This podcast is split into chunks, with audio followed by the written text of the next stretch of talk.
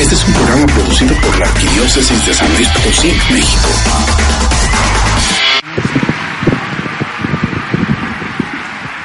Adesso vi darò la benedizione a voi e a tutto il mondo. Va la A bendición a ustedes y a todo e el mundo. donne di buona volontà.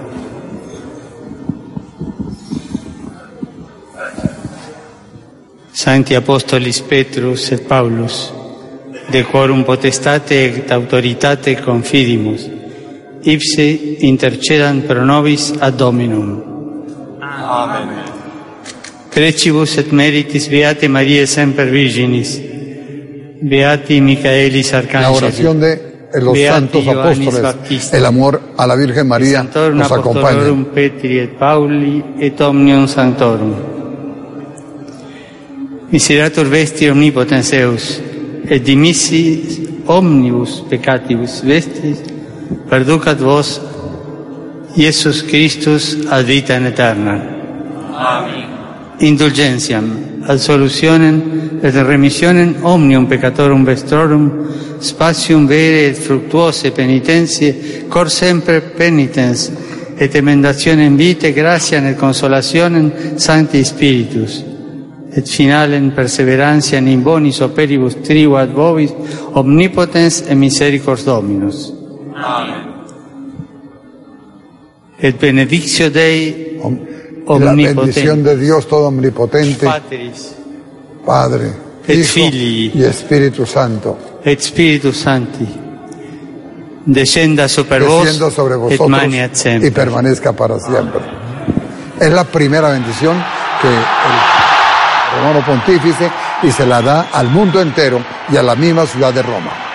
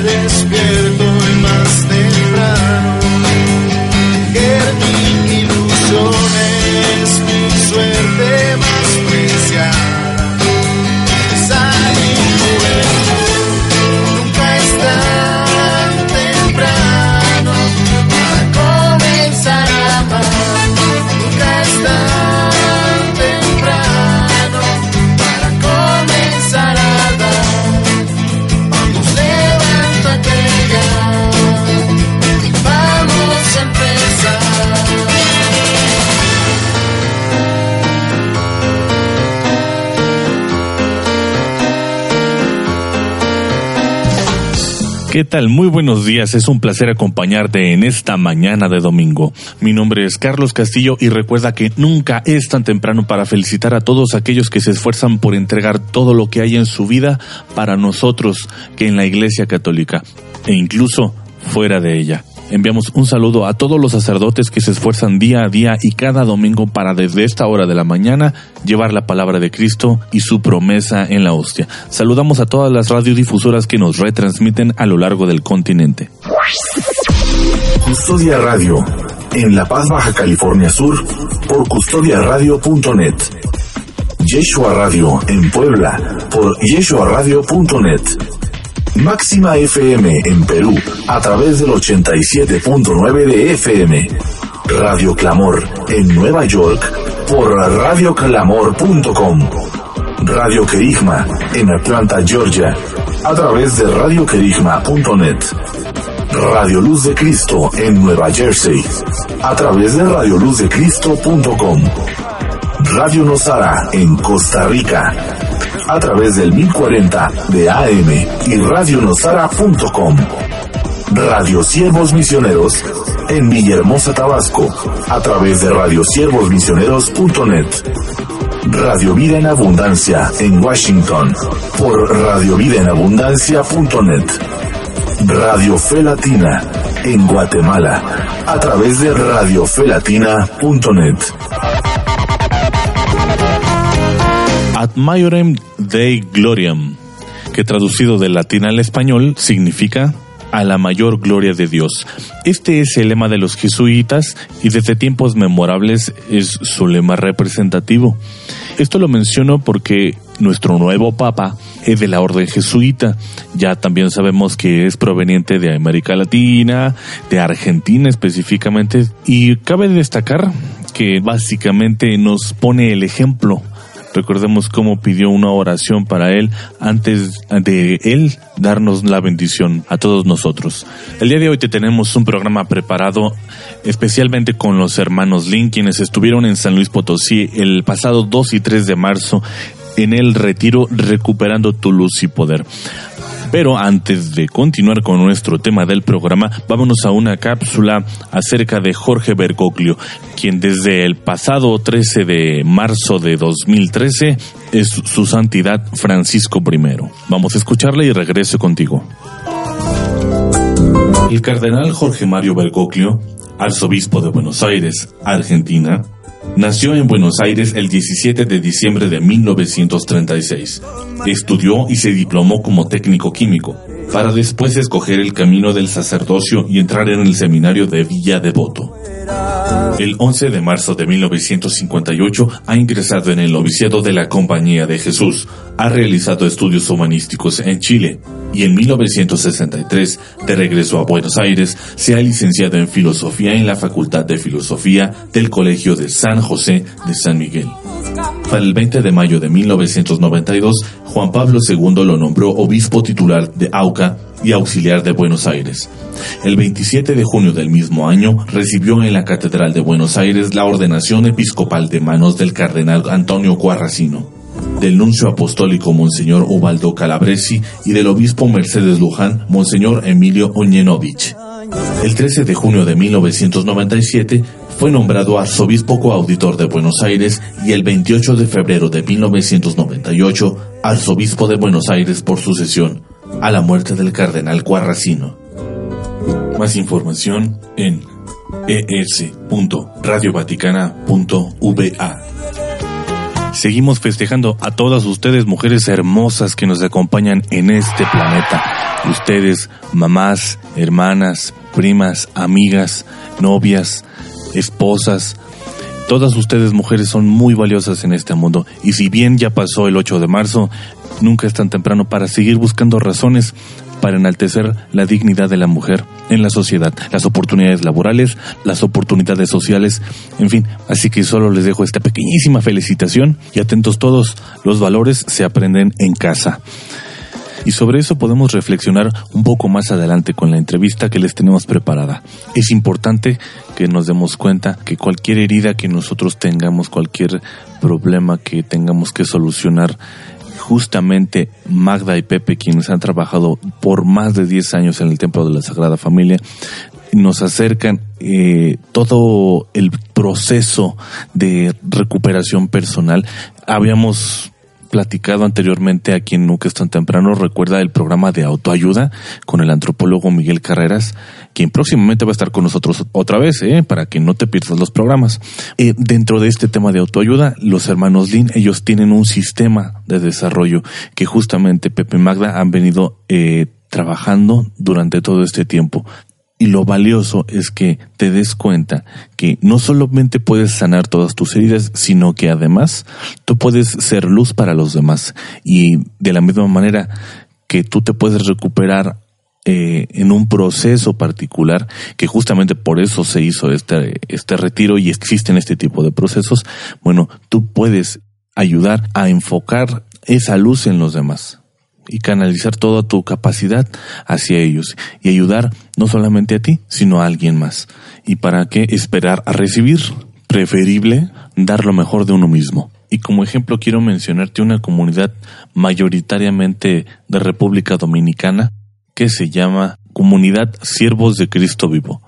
Puedes encontrar más información en siervos, en una sola palabra, siervoscas.com.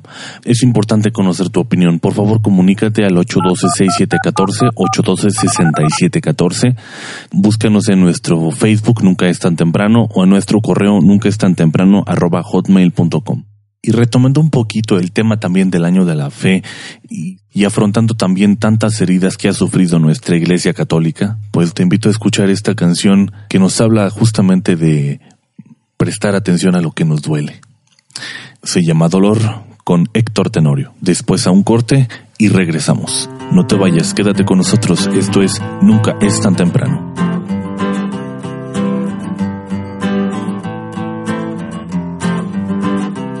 Llegó una enfermedad muy lenta, el cielo me la ha concedido más que castigo es bendición. Uh, oh.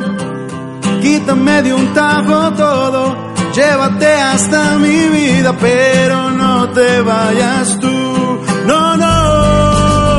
Dolor, dolor, dolor, dolor. Es como uno llega a Dios. Dolor,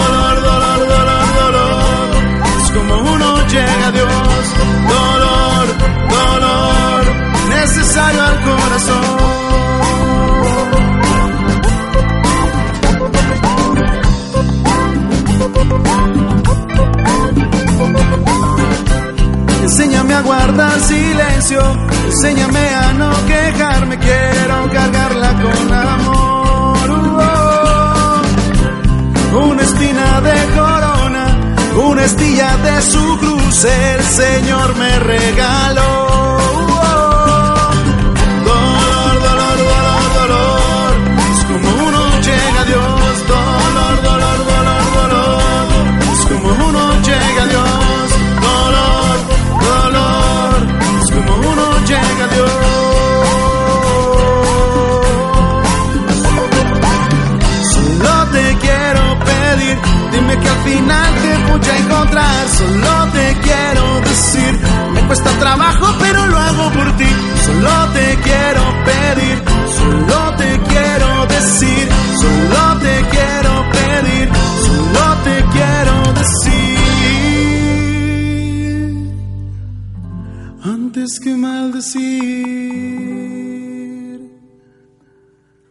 Gracias Señor. Gracias Señor.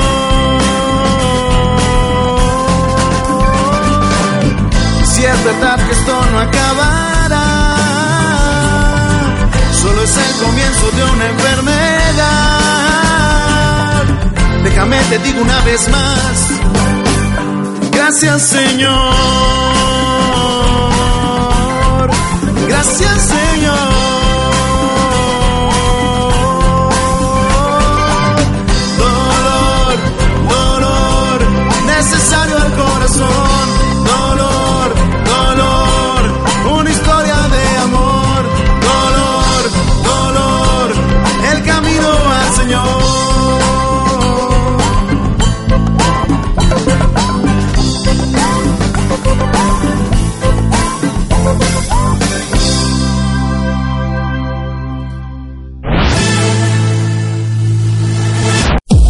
Nunca es tan temprano, necesitamos de ti. Tú, que quieres transmitir el mensaje de Cristo, ven y únete al equipo voluntario de producción. Llama ahora y déjanos tus datos. 812-6714. 812-6714. Si eres estudiante, puedes tramitar tu servicio social a través de la Pastoral Familiar de la Arquidiócesis. 812-6714. 812-6714. Su Santidad Benedicto y nuestro Obispo Jesús Carlos nos invitan a forjar el camino del año de la fe con acciones sin importar qué pequeñas puedan parecerte. Platica con nuestros adultos mayores, conoce sus historias, pregúntales acerca de dónde vives, a dónde han viajado, cuál es la receta que hace mucho que no prueban.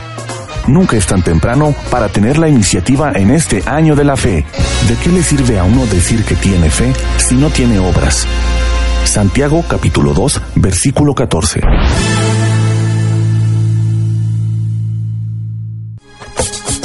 Cuanto más grande seas, más humilde tenés que ser. ¿Por qué? Porque el poder, el dinero, las alturas son como la ginebra en ayunas.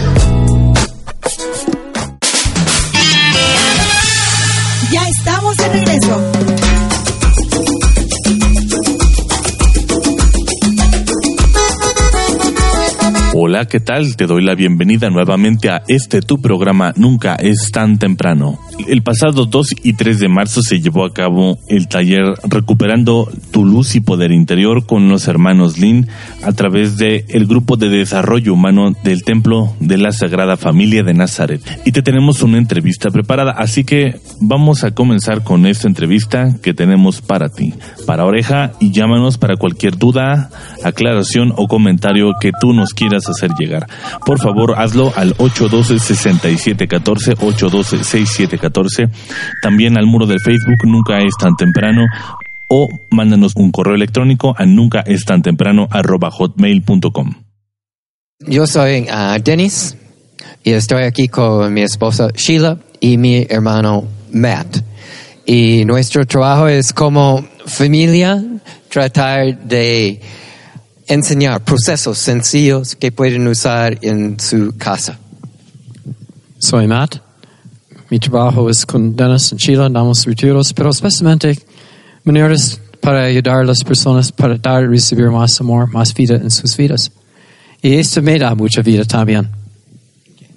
Mi nombre es Sheila Lynn, soy esposa de Denny y madre de John y mi trabajo principal es como madre de John, pero también trabajamos juntos escribiendo libros y dando retiros. Eh, sabemos a través de la información que tenemos de ustedes que su objetivo es proporcionar crecimiento personal y la evolución del planeta, integrando la espiritualidad, la psicología y la ciencia en formas que nos fortalezcan para sanar heridas personales y sociales, así como descubrir nuestros dones únicos para externar el propósito especial de nuestras vidas. Esto es, esto lo describe bien, ¿cuál, el, el trabajo que ustedes realizan. Muchas veces puede ser un trabajo muy sencillo. Por ejemplo, los mexicanos. Los mexicanos tienen un don de dar los apapachos más fuertes del mundo, ¿no? Entonces, en un apapacho podemos experimentar mucho amor. La clave de nuestro trabajo es el amor. ¿Cómo podemos dar y recibir amor? Esto es la clave, porque cuando hay amor, hay sanación, hay vida, hay desarrollo. Entonces el enfoque de nuestro trabajo es amor. Enseñamos procesos muy sencillos para ponernos en contacto con amor y para usar la, la fuerza, el efecto del amor en toda la vida. Por ejemplo, hay un proceso tan sencillo que usamos siempre, es que nos ponemos en contacto con un recuerdo de amor, lo guardamos en el corazón, imaginando que estamos allí otra vez, y conscientemente sentimos, nos sentimos el aprecio que tenemos en el corazón por este momento. Cuando hacemos esto, hay cambios en el cuerpo.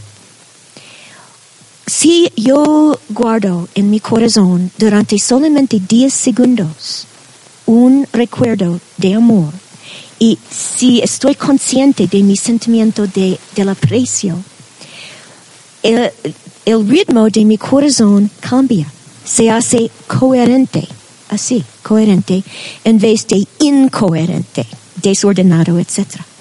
Cuando el ritmo de mi corazón es coherente, esto cambia cada célula de mi cuerpo, incluyendo las células del cerebro, porque el campo de electricidad del corazón es cinco mil veces más poderoso que el campo de electricidad del cerebro. Entonces, no, mis pensamientos cambian en, en, la dirección de amor, de paz, de creatividad, en vez de estrés, preocupación.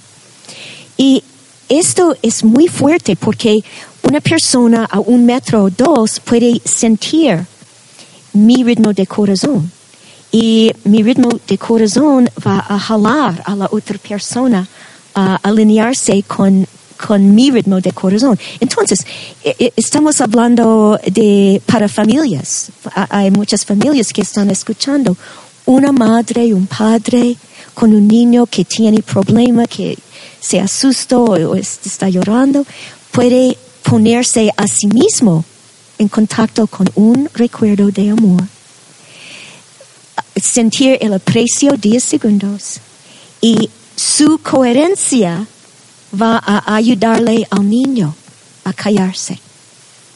Y se puede enseñar este proceso a los niños y a los adolescentes, como para que ellos sepan cómo mantenerse en un estado de paz en medio de muchas cosas que pasan en la sociedad. Esto es una manera tan sencilla en que podemos usar el poder del amor para sanarnos. Examen de conciencia por San Ignacio de Loyola. El examen de conciencia consiste en recuperar cómo me fue en el día. No es un momento para juzgar mis actos, sino para tomar conciencia de ellos. El examen puede hacerse mentalmente, pero mucho ayuda a hacerlo por escrito. Se recomienda hacerse diario o por lo menos una vez a la semana al final de la noche. Los pasos para realizar el examen de conciencia recomendados por San Ignacio son los siguientes. A. Pedir luz y gracia para descubrir a Dios en lo vivido. B. Agradecer los dones del día. C. Reconocer fallas, lo que sentí, lo que hice, lo que pensé. D. Si hubo fallas graves, hacer una oración de perdón. E. Hacer un propósito para cumplir con su gracia.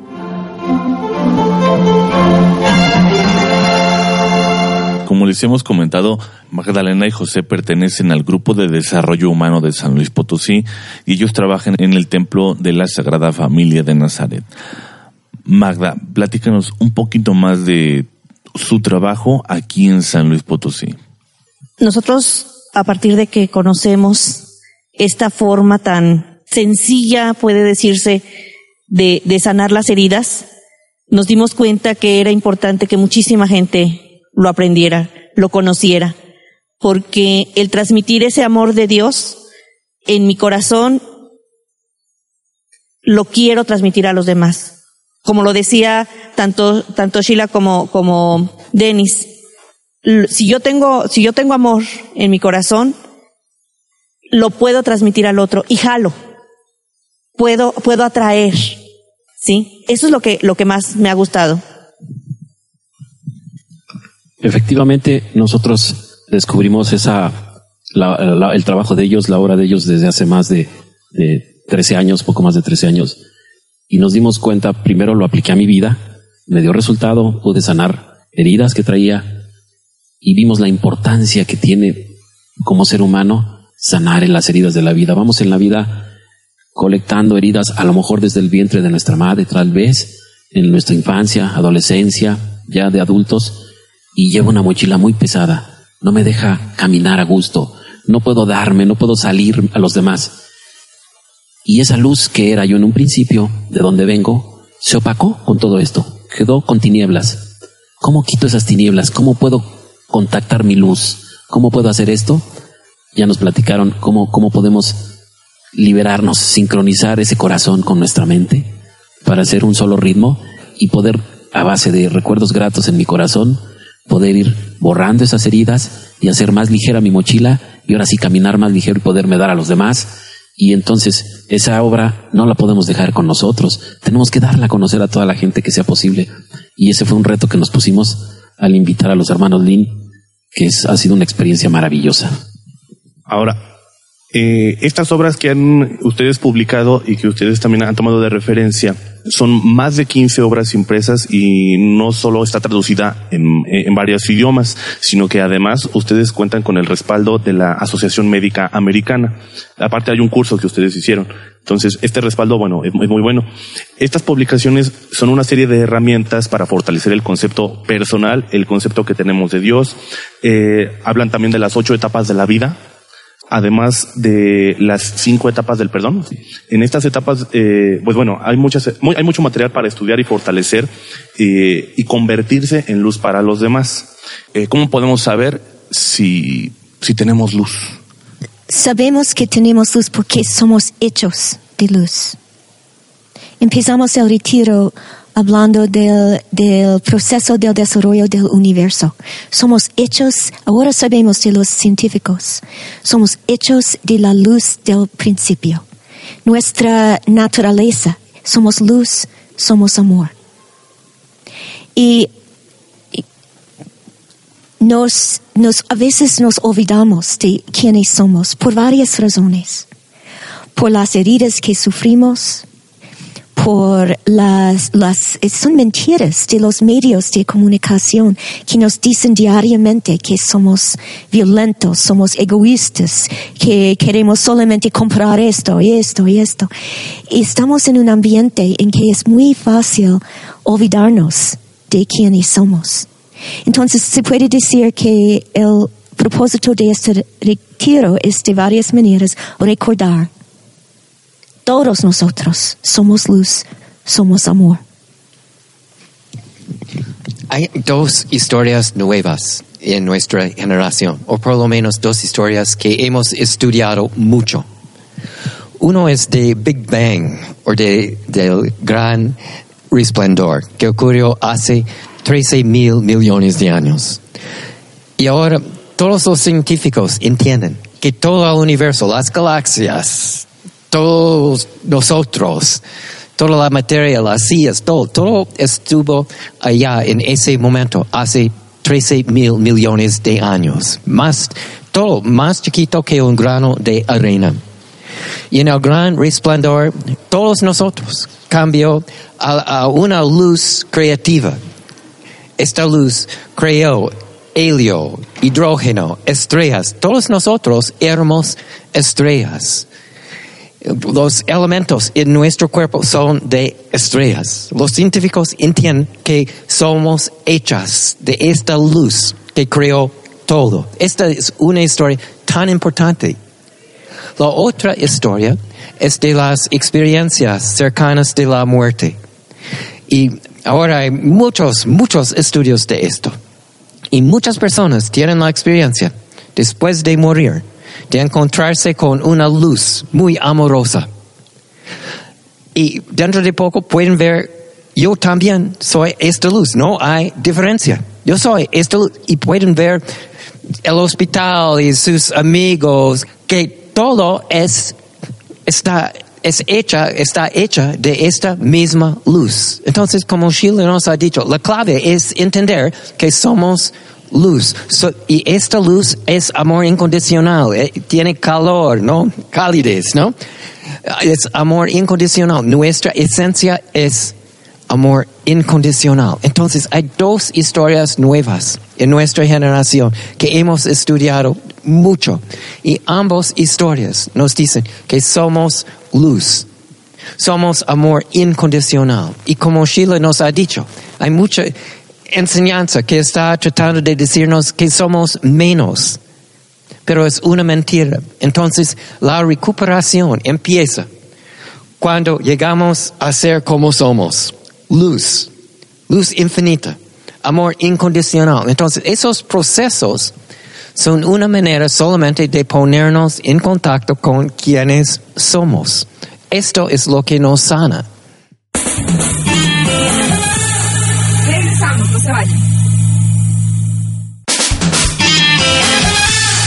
Ya estamos de regreso.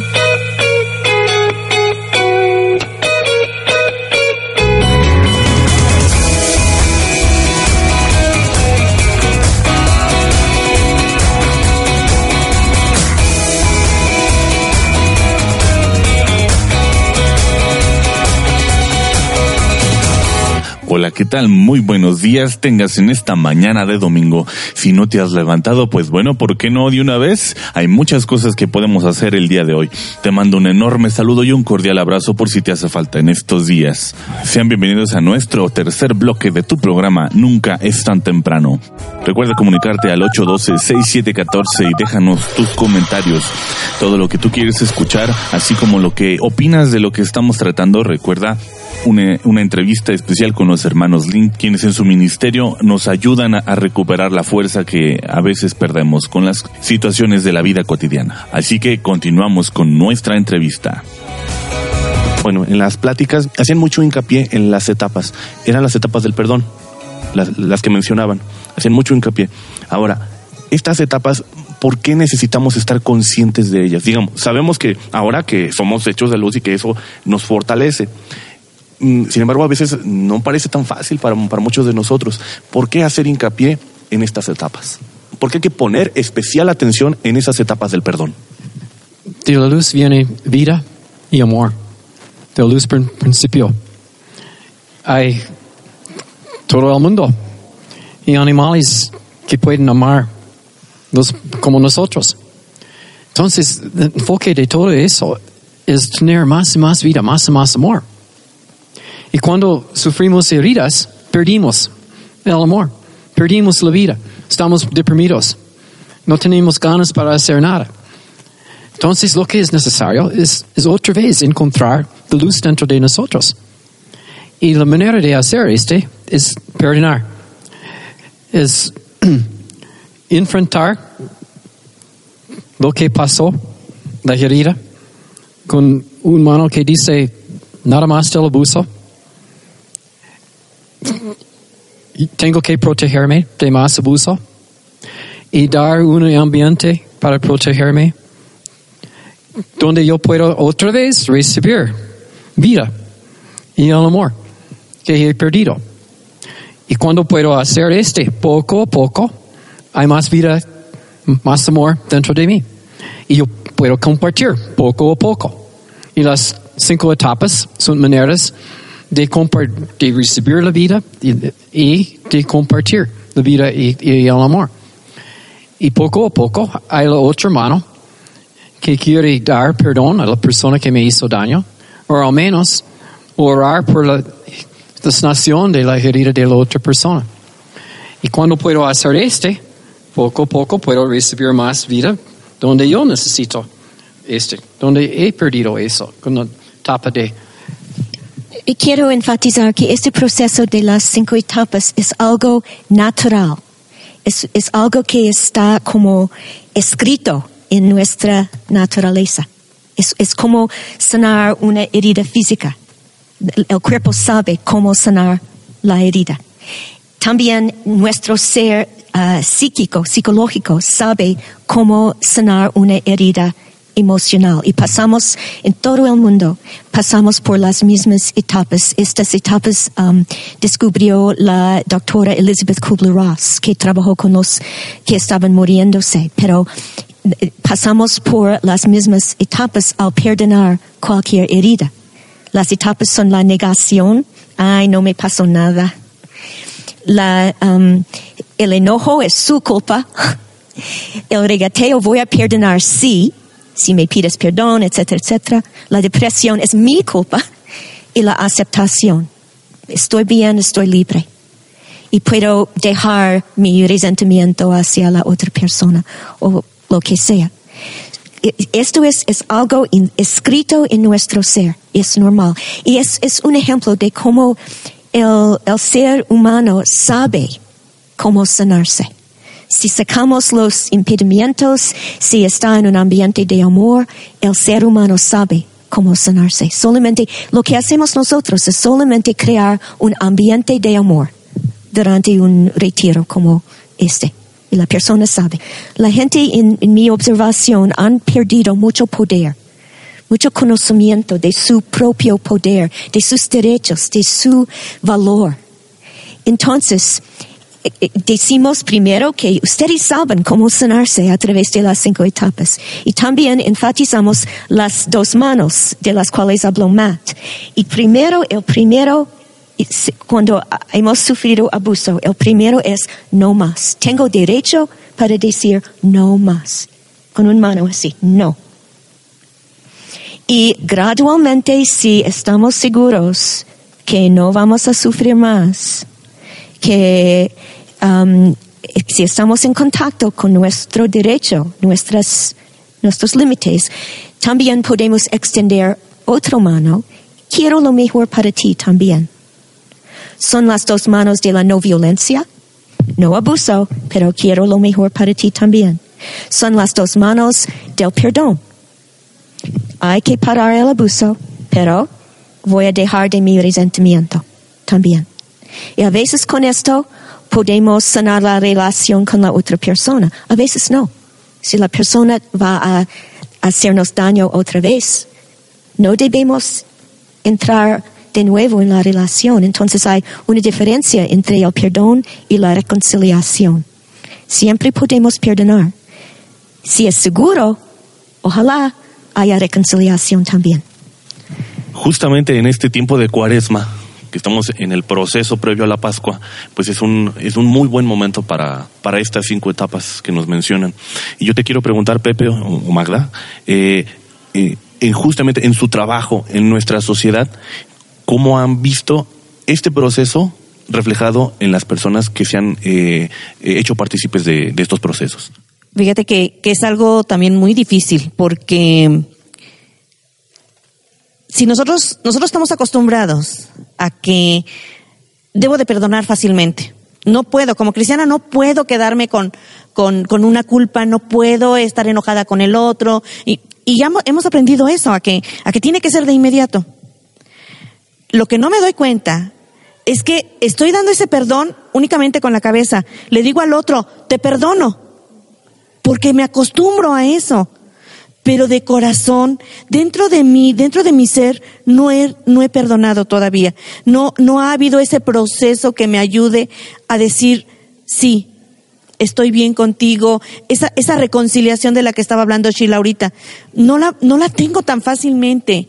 Y por eso a veces viene el, el rencor, el odio, mi desgaste físico, mi desgaste emocional, enfermedades físicas que puedo estar recibiendo nosotros lo hemos, hemos visto que eh, muchos procesos que hemos tenido de, de, sanación con los libros de los hermanos Lin, hemos visto cómo la gente sí llega a ese perdón, sí resulta ese perdón, sí, sí se ve esa, ese cambio de actitud, ese cambio de, de, de pensamiento, ese cambio de amor verdadero, a muchas ocasiones hasta de sanación física, porque ahora sí estamos aprendiendo a perdonar. Y qué bueno que mencionas esta, este tiempo de cuaresma, porque qué padre que tenemos ahorita este, este retiro, porque benditos a Dios todos los que están tomando el retiro van a tener ese proceso, están teniendo ese proceso de saber que, que el perdón no es nada más porque me dijeron o porque tengo que hacerlo, sino porque, y no es porque el otro tenga que recibirlo, no necesita mi perdón para, para algo, yo soy la que necesito sanar. Eso es lo que, lo más importante yo creo. Sí, esas, esas cinco, cinco etapas de la, de la doctora Kubler, Kubler eh, ellos lo tomaron y lo han aplicado en muchas culturas y se dieron cuenta que es exactamente el mismo proceso en todas las culturas. No depende de genética, no, no, no, lo traemos ya, como dice, como dice Sheila, ya lo traemos. Entonces, nosotros nos hemos dado cuenta que estamos en, a veces estoy en un proceso de sanación en esas cinco etapas y pareciera que me regresé de la, del, de la depresión a este, regresé al, al, al, regateo. Pero no es que regrese, sino que tengo varios procesos, varias heridas en las que tengo que trabajar. Entonces no es que me haya regresado, sino que tengo una herida más fuerte que tengo que sanar primero para entonces sí seguir el proceso de, de, de perdón, de sanación. Y eso es lo básico, porque a veces voy guardando un resentimiento con otro resentimiento, con otro resentimiento, con otro resentimiento, y adentro de mi cuerpo se echa a perder y empiezo con problemas de gastritis, colitis, hasta un cáncer en alguna parte de mi cuerpo, comprobado científicamente por los estudios de, de los hermanos Lin. Bueno, vamos a interrumpir un poquito porque hablemos de, estadísticas, hablando de, no de cosas precisamente feas, pero muy reales. En México, el poco más del 14% de la población femenina económicamente activa, a diferencia de la varonil que solo contempla el 8.9%, sufre de depresión emocional que afecta su calidad de vida. Concretamente, ¿qué debe hacer el otro 86%, o en este caso el otro más de 90% de los hombres, para brindar apoyo, para hacer luz? Hay muchas causas de depresión. Una es economía. Hay más depresión en los países donde hay más distancia entre los ricos y los pobres. Nuestro, nuestro país los Estados Unidos hace lo mismo, mucha distancia. Y cuando hay más distancia, hay más depresión. Entonces, cuando podemos compartir lo que tenemos, po- podemos tener un país donde hay menos depresión, menos, eh, más amor. Donde hay familias fuertes, hay menos depresión. Donde hay escuelas con mucho amor, hay más, menos depresión, más amor. En cada nivel de la sociedad, las personas, tenemos que preguntarnos, ¿cómo puedo, con mi don, hacer un ambiente donde hay más amor, menos heridas? Y cada persona puede. La abuela, con los nietos, madre, con sus hijos, resolver los conflictos, compartir corazón a corazón, en vez de dar cosas y premios y, castigos. Esto no sana nada. Entonces la pregunta es, las dos preguntas, ¿qué pasó por la cual estoy agradecido? En mi trabajo, en mi familia, en mi escuela, hacer más de esto. ¿Qué pasó por la cual no estoy agradecido? Que quitó la vida, que quitó el amor. Sanar estas cosas, cambiar lo que puedo cambiar. Y donde no podemos cambiar, ¿cómo podemos dar y recibir amor dentro de esta situación? No es una cosa solamente para el presidente, es para cada persona. Porque cada persona tiene un don, una manera especial para dar y recibir amor. Cada hijo con su madre. No es posible recibir lo otro de otra mujer. De una abuela tampoco. Otra persona no es como mi abuela. Enton- Entonces, de otra cosa es descubrir más y más qué es nuestro don para hacer una diferencia, para hacer un ambiente donde hay más amor, menos dolor. Y una manera es las dos preguntas. ¿Qué pasó por lo cual estoy agradecido? ¿Qué pasó por lo cual no estoy agradecido? Cuando hacemos más de esto, estamos más en nuestro don. Cuando no hay gratitud, estamos afuera de, de nuestro don. Entonces hay, hay maneras, pero siempre es dar y recibir amor y vida. Porque esto es lo, que es, es la luz. La luz es una luz de amor incondicional. Una, luz de, de vida y amor.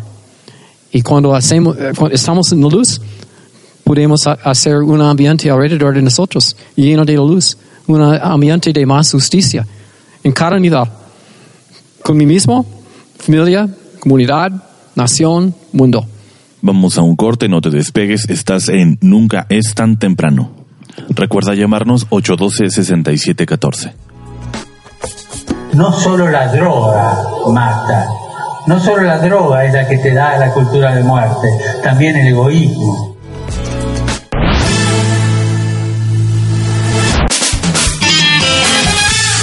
Ya estamos de regreso.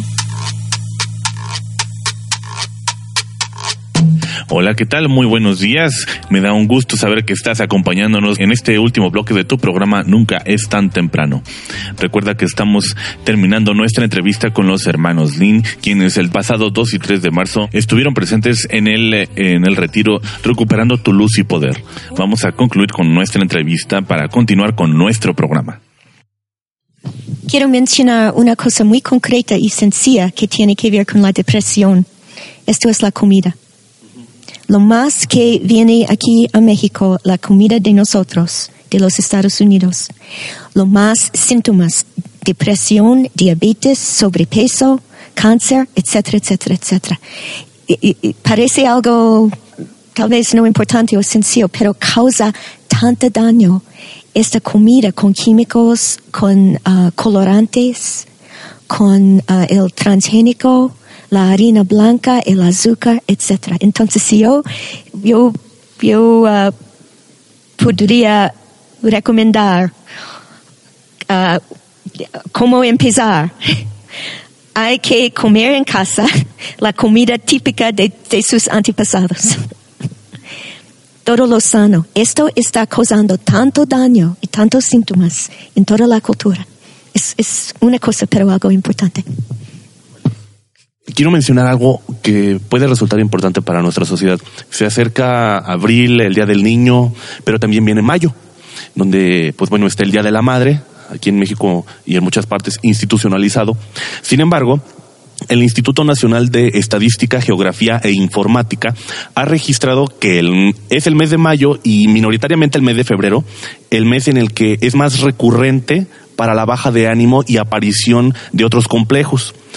Ustedes en su labor, y bueno, con, todo lo- con toda esta luz que, que podemos descubrir, ¿qué pueden recomendar a la sociedad para que justamente esos periodos los podamos proyectar a los demás, pero de manera edificante. Digamos, ya tenemos acciones, acciones concretas, alimentación, eh, perdón, eh, etapas en concreto, y bueno, mm, yo pensaría en qué situaciones podríamos generar en familia, en sociedad, en comunidad, eh, o no sé, alguna otra observación, y ya con esto para, para culminar, ustedes también, Magda, Pepe, algo que hayan visto en su proceso que les gustaría comentar.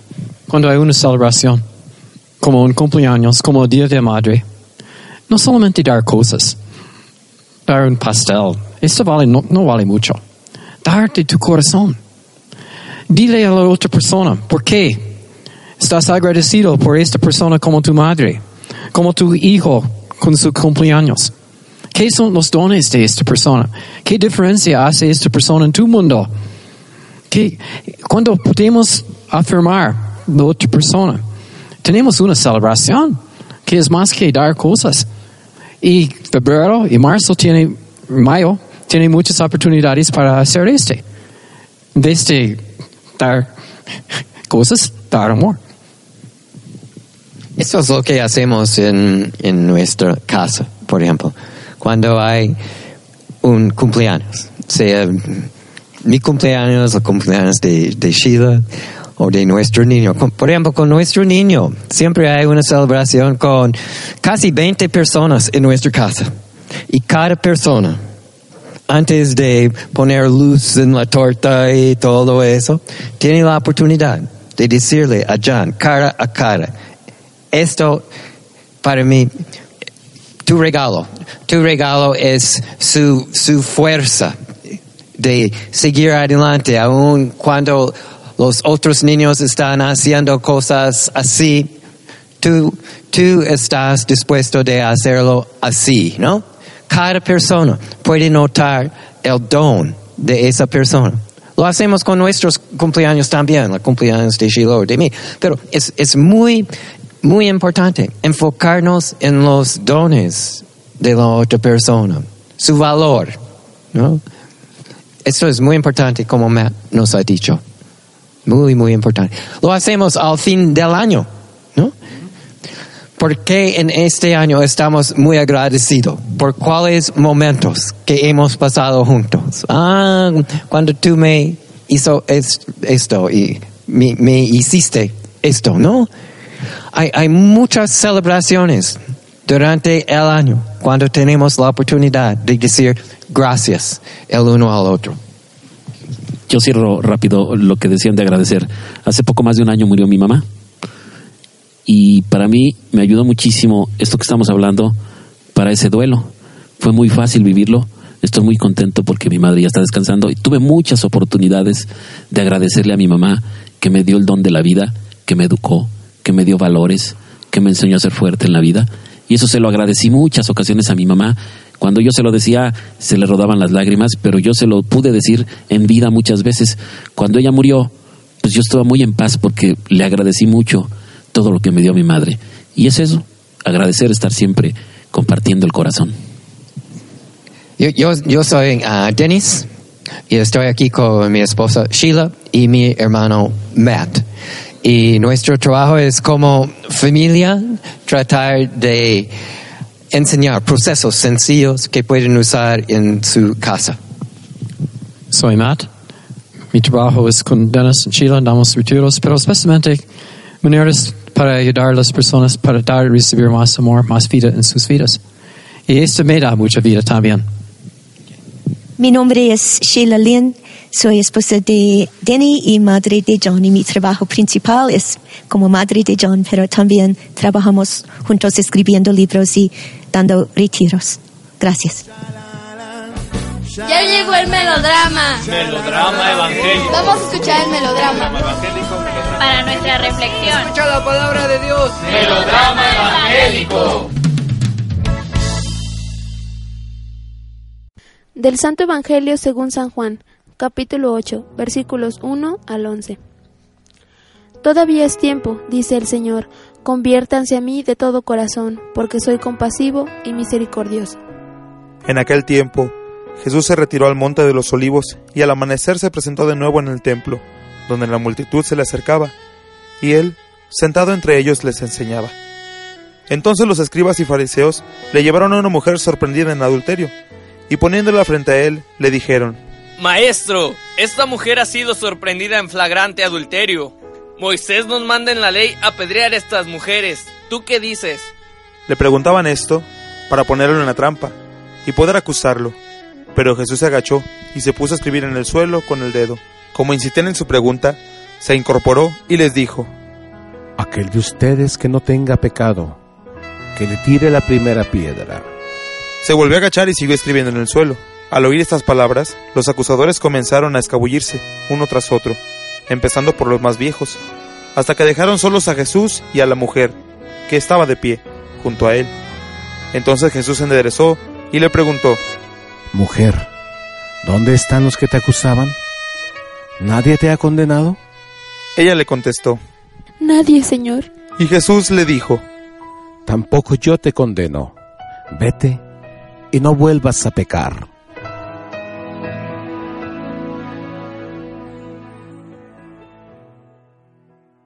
Para nuestra reflexión. Este es su servidor el Padre Roberto Mena, ya nos encontramos en el domingo quinto de la cuaresma y las lecturas de esta semana son Isaías 43, 16, 21, Filipenses 3 del 7 al 14 y el Evangelio de San Juan capítulo 8 en los versos del 1 al 11. Grandes cosas has hecho por nosotros Señor. Hoy se nos habla de la mujer adúltera. Una mujer sorprendida en flagrante adulterio es llevada ante Jesús para conocer lo que piensa de esta situación. Una trampa puesta a Jesús por parte de los fariseos. ¿Estará en contra de Moisés? Si deja que la lapiden, ¿dónde queda la imagen del Padre bueno que escruta el horizonte esperando a su Hijo? ¿Aceptará el veredicto ilegítimo del Sanedrín o se apelará a las leyes impuestas por la dominación romana? No hay nada que añadir, es una trampa bien orquestada. De acuerdo con la mayoría de los estudiosos de las Sagradas Escrituras, esta narración no pertenece a San Juan, no es su estilo. Su inserción interrumpe la secuencia que llevaba en su escrito. El lenguaje utilizado no es propio de Lucas, teniendo presente los términos empleados en la narración y que no son comunes en Juan. A pesar de eso, su valor como palabra de Dios jamás ha sido cuestionado. Tal vez fue puesto ahí para ilustrar lo que Jesús dirá un poco más adelante en contra de los fariseos. Ustedes juzgan con criterios humanos. Yo no juzgo a nadie y si yo tuviera que juzgar mi juicio sería válido porque yo no estoy solo.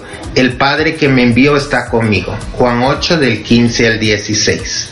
El tema juzgar es muy importante en el Evangelio de Juan, pero de una forma estamos seguros que Jesús no juzga a nadie, es decir, no vino para juzgar, sino para salvar. El episodio de la mujer adúltera nos recuerda la historia de Susana de Daniel 13. Los personajes de los dos relatos casi se identifican. Los jueces ancianos que no consiguieron hacer caer a Susana la condenan. Se identifican con los acusadores de la mujer sin nombre. El joven Daniel hace referencia a Jesús. Con todo en el relato existe una clara diferencia entre las dos mujeres, Susana que no pecó y esta última que la encuentran en flagrante adulterio. El ambiente de este episodio es el templo de Jerusalén. Jesús se mueve entre el monte de los olivos y la explanada del templo. El monte de los olivos es el lugar en donde Jesús asume decididamente el proyecto de Dios para llevar a las personas vida.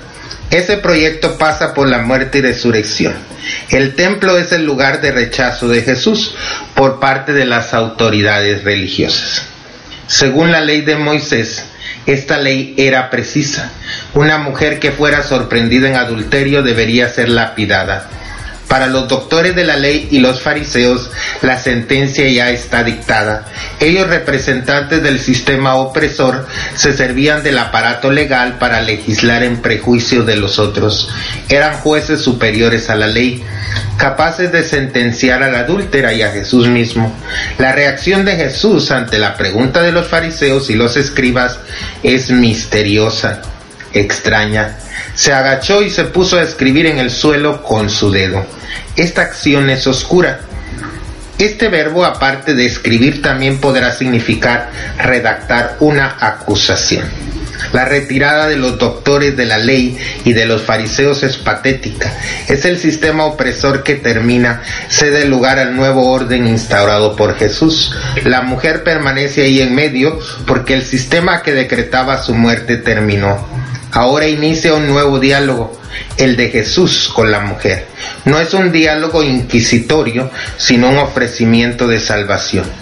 Esta mujer, humillada y condenada por todos, avergonzada de sí misma, se encuentra con Cristo que le dice, yo tampoco te condeno.